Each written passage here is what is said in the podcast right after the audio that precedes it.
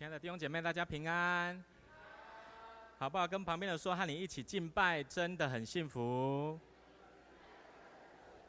好，在我分享信息之前，好，我们要先来做一件事情，就是欢迎我们当中第一次或者是第二次来到中山教会聚会的弟兄姐妹，我们可以请你起立吗？好，我们要来欢迎你，好，不用害羞。然后我们也请前后左右的弟兄姐妹可以跟他握手问安，可以吗？我们有没有第一次或第二次的？好，欢迎欢迎你们。好，我们请前后左右的弟兄姐妹可以跟他们握手问安哦。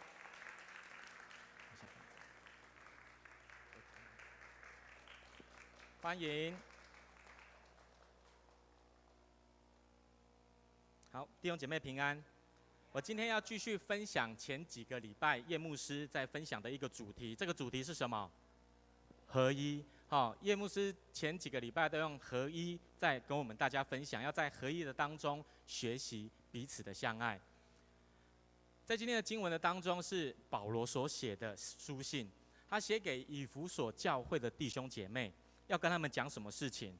要讲合一这件事，而且他在一开始的经文就讲了很重要、很重要的一个核心价值。这个核心价值是什么？他说：“既然我们蒙召成为了基督徒，跟随了耶稣基督，就应该要活出一个与蒙召的恩典相称的生命。”再来，他说：“为的要做什么？为的就是要来合一，好不好？”跟旁边说：“我们要合一。”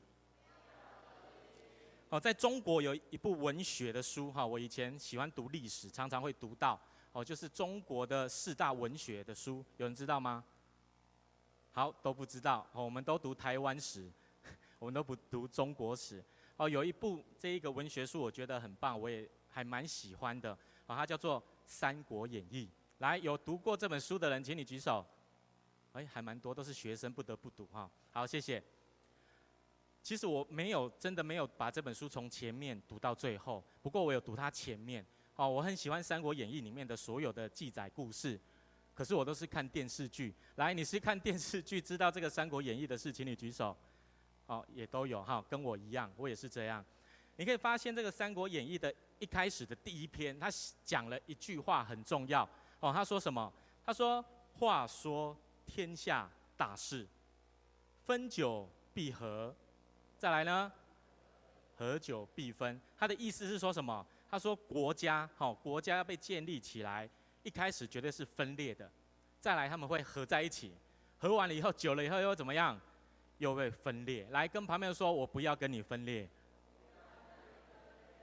所以你可以发现哦，从中国以前开始，连我们台湾也应该有这个状况出现哈。分久必合，合久必分。到现在台湾也有这个状况出现哦。前几天有一个新闻哈，我觉得我个人觉得，如果你有关心政治的话，哦，你就会觉得这件事情还蛮大条的。就是之前呢，有一个我们台湾的企业的董事长，哦，这个董事长他受到妈祖的感动，他就出来想要选总统，就他就加入到一个政党政党里面，他在这个政党里面就参加了总统的初选，结果结果是怎么样？结果就是他没有被选上，哦。他没有办法代表那一个政党去选总统，而且呢，他还成为那个政党的荣誉党员哦。后来就在整个初选的过程当中，他就和政党里面的这一些一些人有一些意见不合的状况出现，结果呢，他就在前几天就宣布了他要退出这个政党，而且他有可能在明年会出来选总统哦。好，这个人是谁？好，是你们讲的，不是我讲的哈，因为有录影。OK，然后你就会看到，他本来一开始要跟他们合作，合起来，就最后还是分裂了。所以从这两个例子对我们来说，有一个很重要的，就是从以前到现在，合一这件事情简不简单？不简单。为什么不简单？因为我们每一个人都是独立的个体，我们有自己的想法，我们有自己做事的方法，还有自己不同的成长的背景。所以要合在一起简单吗？不简单。这个状况不是只有国家会发生哦，在社会最基本的单位家庭来说就很困难了。哦，你想想看，夫妻之间的关系，爸爸妈妈跟儿女之间的关系要合一，是不是很困难？我们在座的年轻人，你要跟你爸爸妈妈合一，是不是很困难？他们不敢讲，因为怕回去没有零用钱，真的非常困难。我说夫妻好了哈，有一对夫妻，有一天这个太太就跟她的先生说：“老公啊，你知道吗？对我来说，你就像是乐透一样。”这个先生听到就很开心，哇！我在我心太太的心目中是有价值的，因为这个乐透代表什么？代表背后是有一个庞大的什么奖金，哈、都几亿的哈、就有这个奖金，所以这个先生他非常的开心，他想说，哇，原来我在我太太的心目中那么有价值，他就过去问他的太太说，老婆啊，你真的觉得我在你的心目中是乐透吗？他就说，对呀、你在我心目中从以前到现在都是一样，都是乐透。他就问他说：“为什么我是乐透？”他就说：“因为我从以前到现在去买乐透，从来都没有中过奖，所以我跟乐透的关系就好像你跟我的关系一样，从来都不合。”亲爱的弟兄姐妹，这个世界上有任何一对夫妻一开始就合的吗？不多，或许真的有吼，他们真的就是思想价值观都一样，可是不多，大部分的人绝对都是不合的。所以呢，重点是什么？我们常常会听到一句话哈，要有一个好的婚姻，夫妻双方都要好好的经营这一个婚姻，你的婚姻才会有价值，你的婚姻才会合一。哦，因为在创世纪的时候就有讲到，神说二人要成为一体，而且他要离开，离开他的父母，与他的妻子联合成为一体。这个是什么？这个就是合一。来跟旁边说，这个就是合一。所以合一呢，就是两个不同的个体合在一起，而且他们愿意愿意改变自己，让他们两个的价值观能够越来越相像。所以在今天的经文里面，保罗就跟以弗所教会的信徒讲说：你们要凡事谦虚、温柔、忍耐，用爱心互相宽容，用和平彼此联络，竭力保守圣灵所赐。合而为一的心，你可以发现哦，保罗他说要竭力保守，竭力是什么意思？尽力，尽你的全力。好，叶牧师常常讲一句很有名的名言，他说你要跟你的罪对抗到怎样流血的地步，一样合一也是一样，你要跟你的另一半学习合一。什么叫尽力竭力？就是对抗到流血的地步，尽你的全力跟这一个跟你不一样的人。做合一的工作，所以这是我们要学习，也是保罗跟我们讲的，不是只有家庭，在教会里面也是一样，因为教会就是一个更大的什么？家庭，教会就是一个更大的家庭，所以价值观不一样的人一定比家庭还多，成长背景不一样的人一定比家庭还多，所以我们需要努力的学习，努力的维持合一，才有办法来完成。这是我们每一个基督徒被神呼召的人都应该要去做的，好不好？跟旁边人说，这是我们要学习的功课。所以你可以发现哦，在教会里面有充满和我们不一样的人，因此我们要学习合一，一定要去了解那一个人。好，要知己知彼。孙子兵法有说，我要知己知彼，才能百战百胜。所以我要知道我自己的个性，我要知道那一个人要跟我同工的人的个性。所以你一定要去了解他，你才可以知道我怎么跟他合一。你要知道他所想的，你要知道他为什么要这么做，好，你才不会让你自己的情绪是高低一直这样子不停的起伏，而是平稳的去面对这个人。在今天的经文，保罗他有跟我们讲。在教会里面会有哪一些人的出现？我们来读一下今天的经文，十一节的经文，好不好？我们一起来读十一节的经文。等一下哦，好，我们来读十一节的经文 PPT。好，我们一起来读哦。来，一二三，请。他所赐的有使徒，有先知，有传福音的，有牧师和教师。所以你可以很清楚的看见，保罗他说，上帝会赐给教会不同的恩赐。这个是我们常常在华语教会里面听到的五重职事。来跟旁边说五重职事，就是五五种不同职分的人。保罗在这里讲说，这不不同职分的人代表的是什么？代表神给他不同的恩赐。所以上帝要透过耶稣基督建造教会的时候，就会给这个教会有不同恩赐的人在当中，第一个是什么？使徒。第二个是什么？先知。第三个是什么？传福音的。第四个牧师。第五个教师。所以在教会里面一定会有这些人的出现，不是代表他的职分，而是他的恩赐。意思就是他的个性，他的成长背景，或者是他处理事情的方法的模式，会有这样子的恩赐在他的生命的当中。我们都知道这段经文，好，知道这段经文有这五种人的人，请你举手。OK，好，谢谢。好，也有些人不太知道，或者是不好意思举手。我们都知道有这五重五重职事，五个不同职分的人，但是我们很少知道，因为保罗他没有继续的解释这五种人会活出什么样的生命。好，今天我用一个很简单的例子来讲，比如说我们今天在做礼拜，突然外面嘣一声很大声，而且是。不是一声而已哦，是嘣嘣嘣嘣嘣嘣嘣，发生什么事了？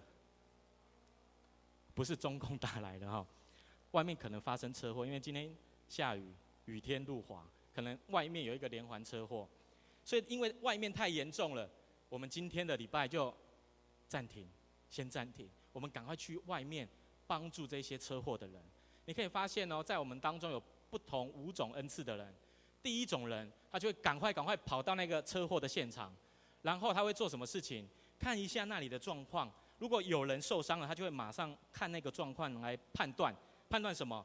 到底是这个人要先帮助他呢，还是这个人需要帮助呢？我到底要先帮助哪一个人？他就会赶快去做这件事情。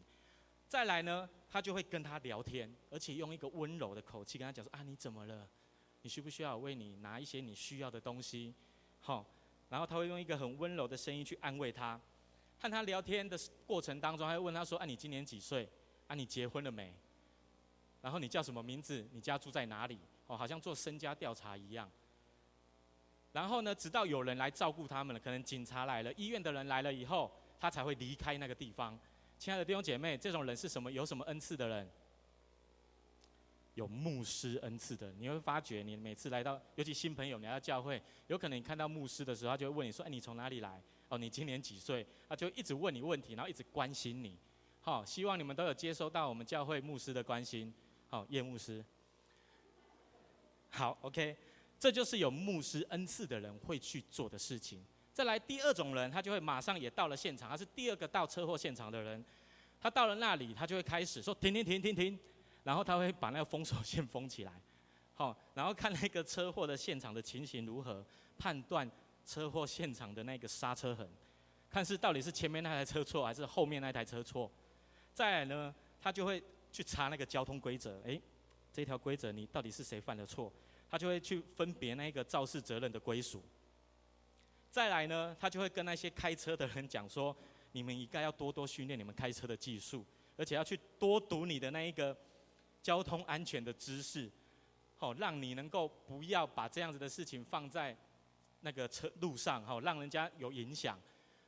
亲爱的弟兄姐妹，这种人是什么人？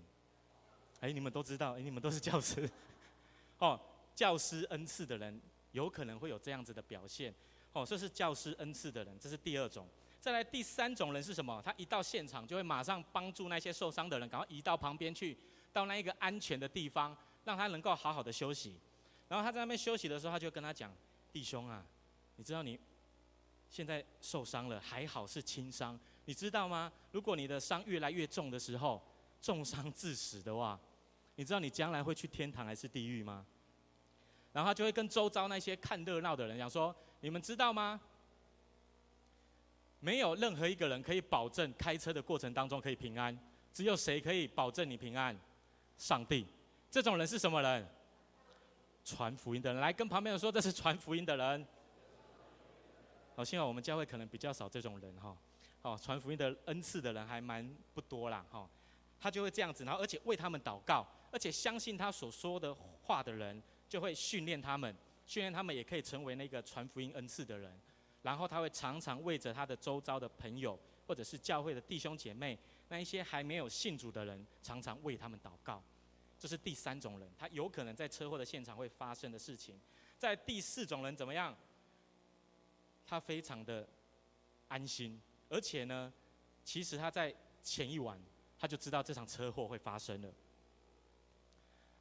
后来他去到那里，就透过圣灵的感动，他就去到那里为别人祷告，哦为所有的人祷告。而且他说祷告的话语，都是那一个人正中红心，他需要的。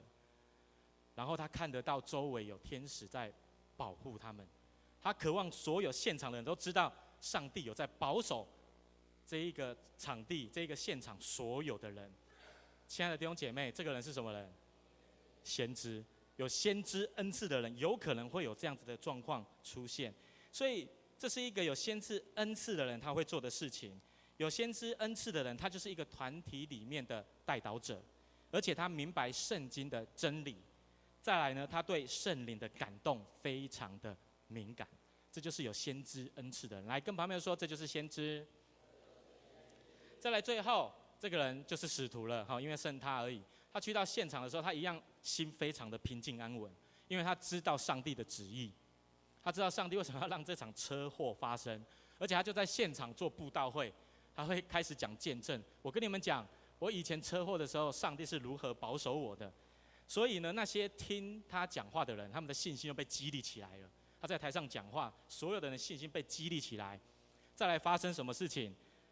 发生了一件事情，就是他会走到每一个人的身边，为他们祷告。当那个救护车。或者是呃救护车还没来到现场的时候，或者是当场有医生为他们医治还没有办法医治好的时候，他就会过去为他们按手祷告，然后超自然的事情就发生了，神的医治就降临在当中，他呢就开始带领这些人训练他们，建造了一个学校，训练他们能够成为跟他有一样恩赐的人。这一个人就是什么？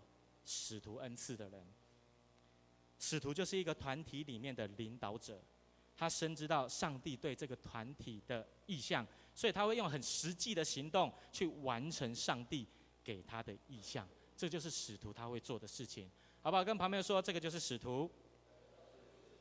所以你可以发现哦，这五种恩赐其实所代表的，是我开玩笑讲，他不一定会这样子做。可是他所代表一个很重要的意义，就是有五种不同思考事情的模式在当中。一件事情的发生会有五种不同的思考模式，五种不同的人去面对这些事情，所以这五重执事，这个五个恩赐，其实代表的就是五种不同思考事情的模式。但是我们要知道，这五种恩赐并不是哪一个比较重要，因为这个五个恩赐都是上帝赐给教会的祝福，为了要做一件事情，就是建造基督的身体，而这个身体就是教会。所以我们的教会也是一样哦，弟兄姐妹，你想想看，我们教会可能有很多的团契，或者是在我们的长职会有很多的分组，哦，有哪哪几组？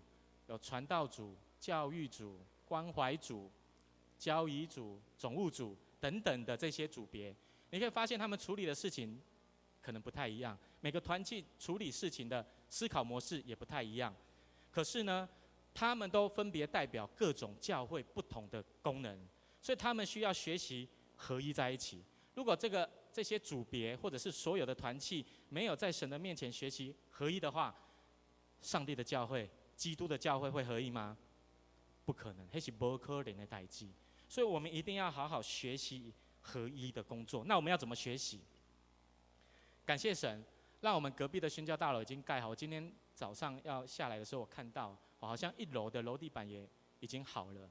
哦，所以你可以发现哦，你对那一个建筑有一些了解的人就知道，整个建筑大楼大楼的过程当中，最重要的一个工程是什么？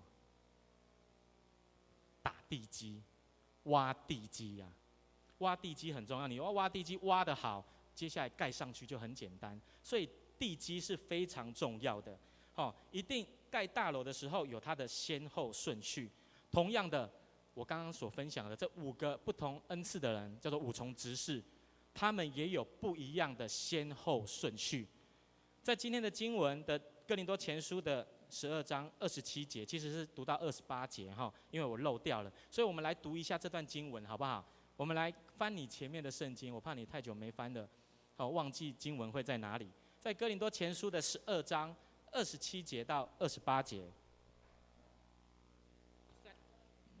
在新约新约的两百四十二页，哥林多前书的十二章二十七节到二十八节，哈，在新约的两百四十二页，好，我们一起两百四十二页，翻到了吗？好，如果翻到的话，我们一起来读二十七节，来，一二三，请。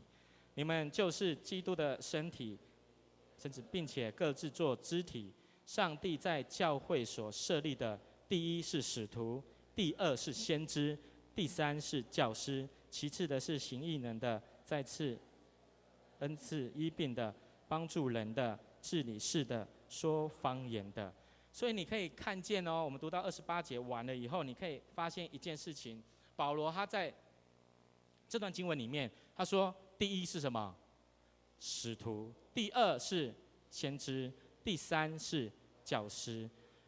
而你也可以在以弗所书今天我们所读的经文的前面几篇，第二篇的十九节到二十节，他有说：既然我们成为基督徒，我们就要在神的家里面成为家人，而且呢，我们需要被他建造。建造在先知跟使徒的根基上面，所以很清楚可以知道保罗所说的建造教会很重要，很重要的根基是什么？就是有使徒恩赐跟先知恩赐的人，好不好？跟旁边人说，是使徒和先知。所以呢，那个先后顺序就要从使徒和先知开始，不是他们特别重要，而是他们是根基。为什么他们是根基？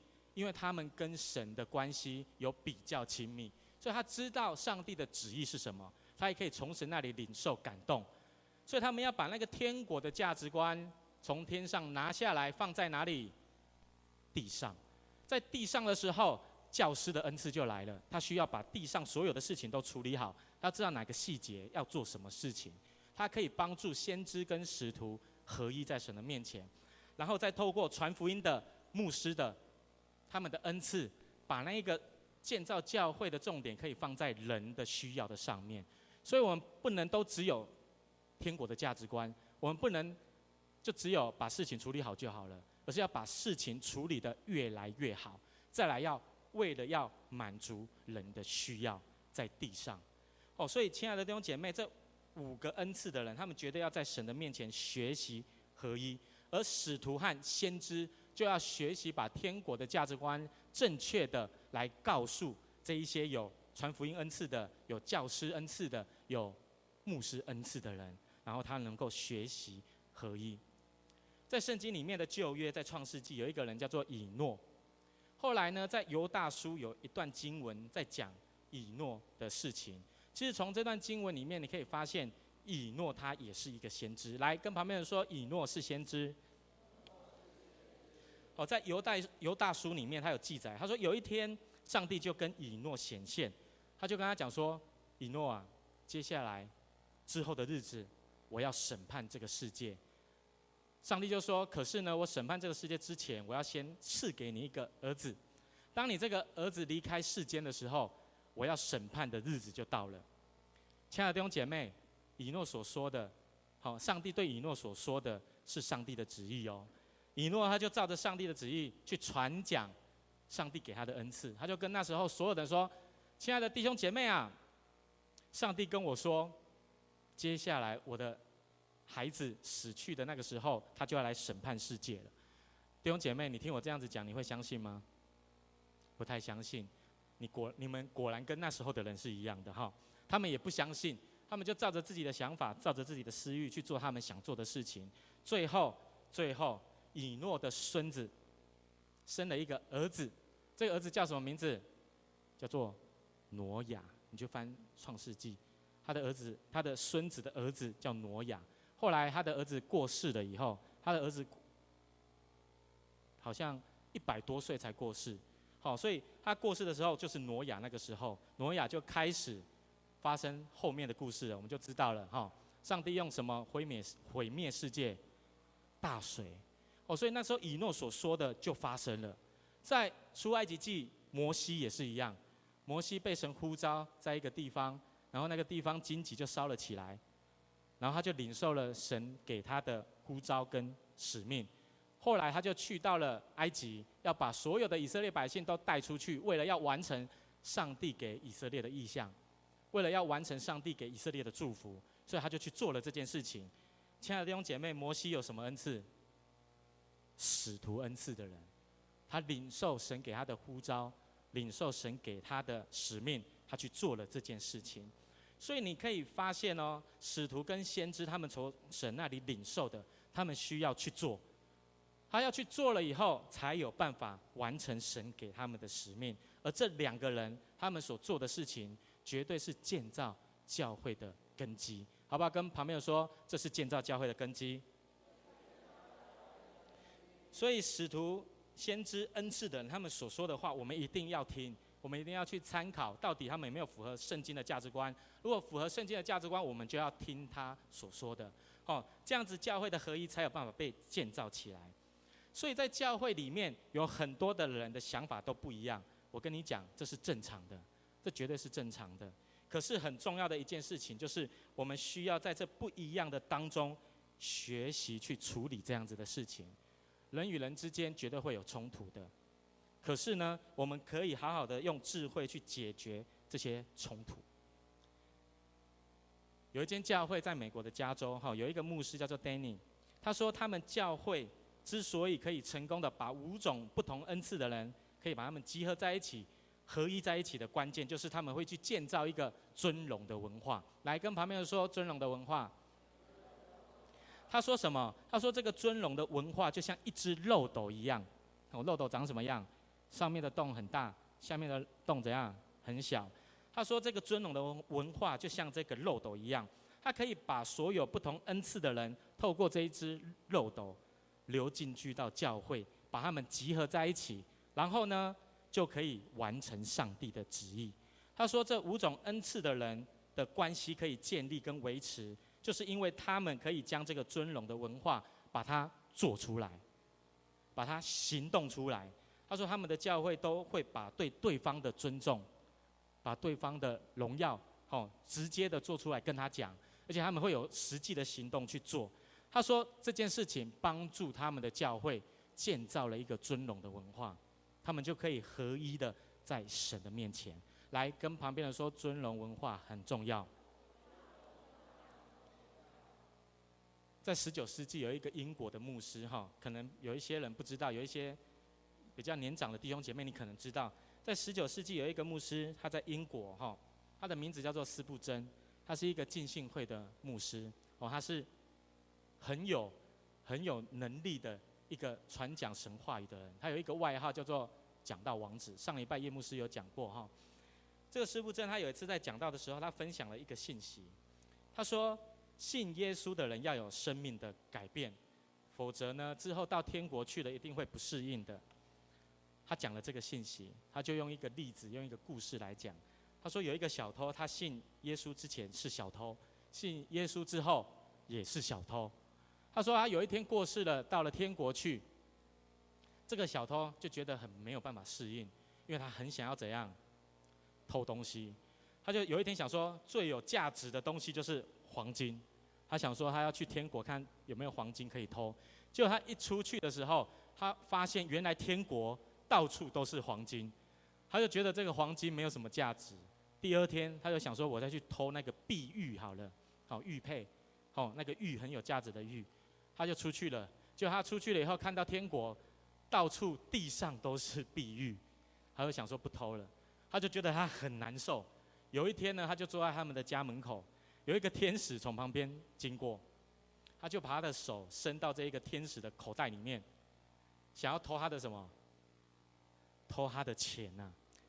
就当这个斯布真牧师讲到这里的时候，突然台下有一个人起立说：“斯布真牧师，我有意见。”这个人叫做布姆利，他就跟斯布真牧师说：“根据哦，这一个人他是一个剑桥大学毕业的哦，一个学者。”他是那个村庄里面很有知识的一个人，最有知识的人。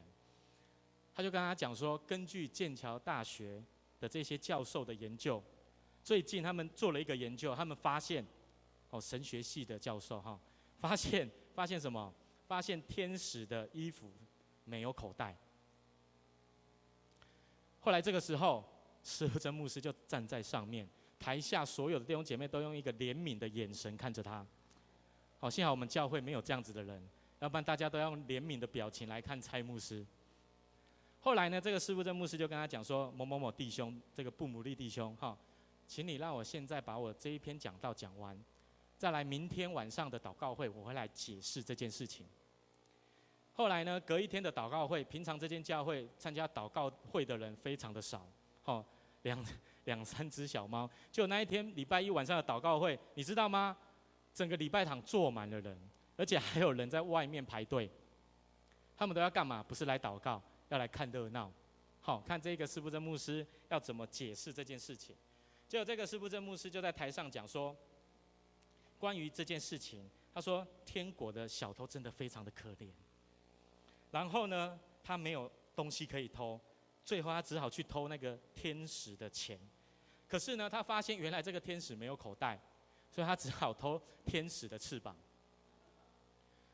施布真牧师就这样子回答台下所有的人。台下所有的人就起立，大声拍手叫好。哦，你们怎么没有起立？好，没关系，先坐下。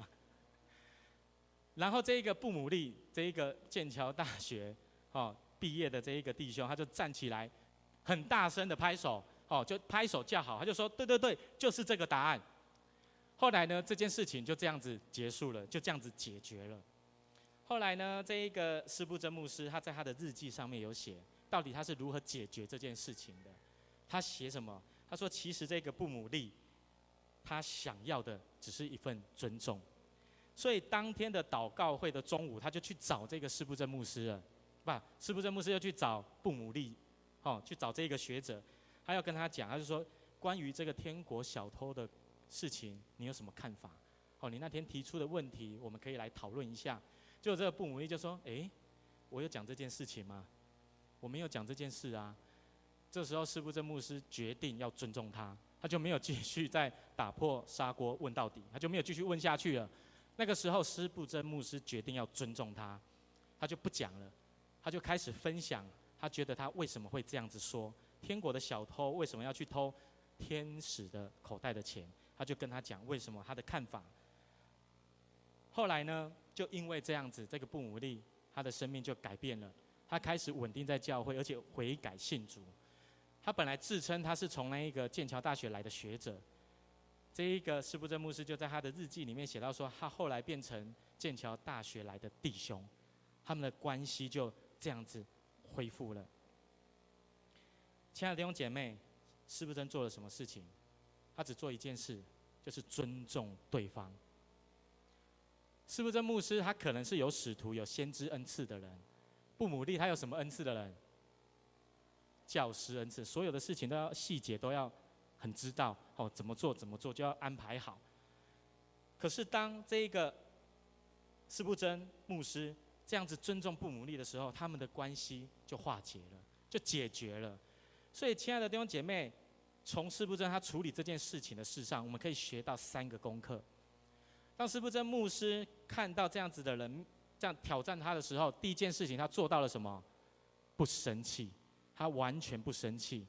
第二件事情是什么？他赶快结束聚会了以后，隔一天的中午就去找这一个人跟他讨论。他有勇气去找这一个人面对面的讨论。你为什么会有这样子的想法呢？再来第三件事情，他在祷告会的时候迫切的祷告。他绝对，他虽然没有写到他祷告什么事，可是我相信他绝对有为这件事情迫切的。长时间的祷告，所以从施布真牧师的生命当中，我可以看到我们要怎么创造这个尊荣的文化在中山教会。第一个，面对到跟你不一样价值观的人，你不能生气，这也是保罗他所说的，你们要凡事谦虚、温柔、忍耐，用爱心互相宽容。再来第二件事情是什么？当我们面对到别人跟我们的想法不一样的时候，我们应该要有勇气去找这个人来讨论，说：“诶，请问你？”你的疑问在哪里？我们可以来互相讨论，因为没有一个人可能讲的是完全正确的，可是透过讨论可以帮助两个人关系恢复，因为他有讲，不努力只是要一个尊重而已。再来第三个就是祷告，你一定要好好的为这件事情祷告。有人挑战你，有人跟你的价值观不一样，有人跟你的想法不一样，你一定要好好的为你的弟兄或姐妹祷告。我相信透过这三个方式可以帮助我，也是从施布真牧师的生命当中我看到的。当你面对到跟你不一样想法的人的时候，当你面对到跟你有冲突的人的时候，包括夫妻哦，你一定要做这三件事情。第一件是什么？绝对不能生气。来跟旁边说，不能生气。再来第二个是什么？要勇敢的去跟对方讨论。来跟朋友说，你要勇敢的去跟对方讨论。最后一件事情，第三件事情，你一定要跟他一起好好的祷告。这是我们要学习的功课。好，透过今天的经文，透过施布真牧师的例子，可以帮助我们的教会建造一个尊荣的文化。那建造这个文化简单吗？不简单。所以保罗跟我们说，我们要竭力保守圣灵所赐合为的心，透过圣灵的帮助，透过圣灵的感动，可以帮助我们每一个不同恩赐的人合一在一起，然后建造基督的身体。愿今天的信息帮助各位，我们在神的面前要好好的学习，成为一个被他使用的使徒也好，教师也好，牧师也好，传福音也好，先知也好。我相信这每一个不同恩赐的人，都是神要赐给教会最大的祝福。弟兄姐妹，让我们最后一同起立，让我们能够一同在神的面前来祷告，求神帮助我们的教会更加的合一，让我们学习建造这一个尊荣的文化。尊重他人，将荣耀归给他。透过上帝帮助我们，神也会将荣耀给我们。我们也要将我们的荣耀给我们周遭的弟兄姐妹。所以，亲爱的弟兄姐妹，好不好？我们花一点时间来祷告，为着你的家庭，为着你的教会来祷告，求神帮助我们在家庭里面，在教会里面都可以来学习合一的功课。好不好？让我们一起在。神的面前，轻声的开口，为着你现在有可能所面对到的冲突、面对到的问题来祷告。神今天早上，他会敞开天堂的门，将那个荣耀、将那个感动赐给我们，好让我们有能力胜过我们自己的老我，来完成基督的合一。好吧，让我们一起开声的来祷告。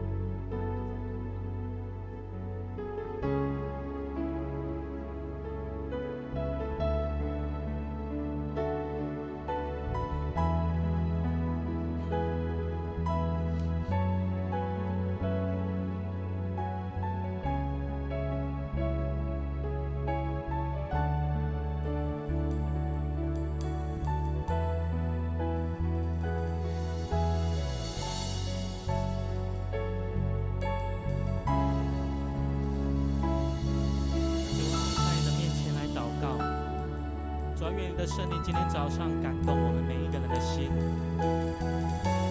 让我们真能够透过圣灵的帮助，在地上建造的教会，创造那一个尊荣的文化，为的是要建造你教会的合一。主啊，愿你把那合一透过圣灵传达给我们的，让我们能够在这当中学习我们要学习的功课，帮助我们。主啊，我知道你每一天都将你的荣耀。都将你的感动从天堂敞开赐下给我们。主啊，我们需要你的圣灵，因为透过你的圣灵，我们的生命才有办法完全的转变。主啊，透过你的圣灵，主啊，让我们愿意改变我们自己的生命。主啊，我们需要你的爱，愿你的爱占据我们的心，好让我们能够活出一个荣耀你的样式。就在中山教会，就在教会的当中，主啊，让我们学习合一的功课。为的是要将那荣耀归给你，为的是要将这个地上能够建造一个充满着上帝国文化的地方。主啊，帮助我们，让我们透过我们的生命能够来回应你的呼召，回应你给我们的使命。愿你帮助我们，主啊，不管是在教会还是在家庭里面，让我们都可以学习合一，让我们学习和我们的丈夫、和我们的妻子合一，让我们学习和我们的儿子、和我们的女儿合一。好，让我们的家庭能够荣耀见证。愿你垂听我们的祷告，结束，我们谢谢你，赞美你。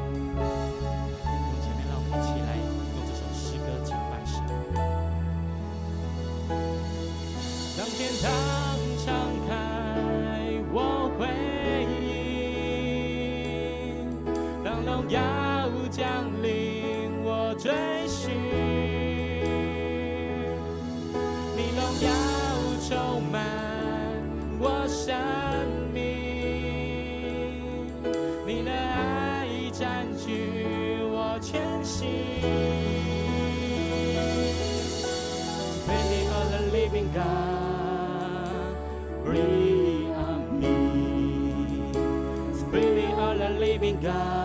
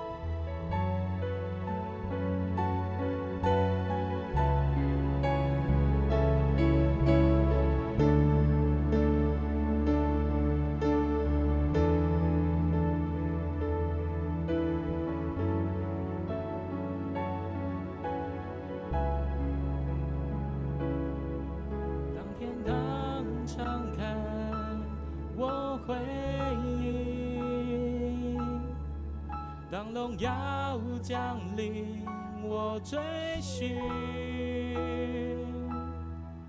你荣耀充满我生命，你的爱占据我全心。当天堂敞开，我回应；荣耀降临，我追寻。你荣耀充满我生命，你的爱占据我全心。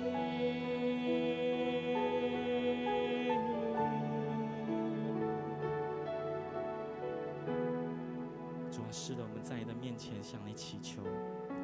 主啊，愿你天堂的门敞开，代表着你天国的价值观降临在这个世上。好，让我们每一个人的生命能够对你做正确的回应。主啊，我们也恳求你的荣耀就降临在我们的当中，让我们能够学习追寻你的荣耀，让我们学习在教会里头能够活出你的荣耀。主啊，我们也恳求你的荣耀就充满我们每一个人的生命，让我们被你的爱大大的充满，让我们被你的圣灵大大的浇灌。好，让我们全心全人都是属于你的，让我们真的就。能够像耶稣基督的门徒一样学习尽心尽性尽意尽力，让我们爱我们周遭的弟兄姐妹，让我们能够建造你基督的教会。主啊，帮助我们，让我们的教会都可以一同竭力保守你所赐的合为一的心。让我们知道在教会里头有许多不同恩赐的人，让我们知道要将这样子的恩赐建造建造你所拣选的根基的上面。主啊，让我们透过使徒和先知的恩赐，让我们能够建造根基；让我们透过教师、传福音、牧师的恩赐，让我们可以把你天国的价值观就建造在这个地上。主啊，帮助我们的教会活出活出一个荣耀的文化，让我们学习尊荣尊荣我们的同工，尊荣我们的弟兄姐妹，好让我们能够来荣耀见证你的名。愿你垂听我们的祷告。我们这样子同心合一祷告，是奉靠耶稣基督得胜的名，阿门。弟兄姐妹。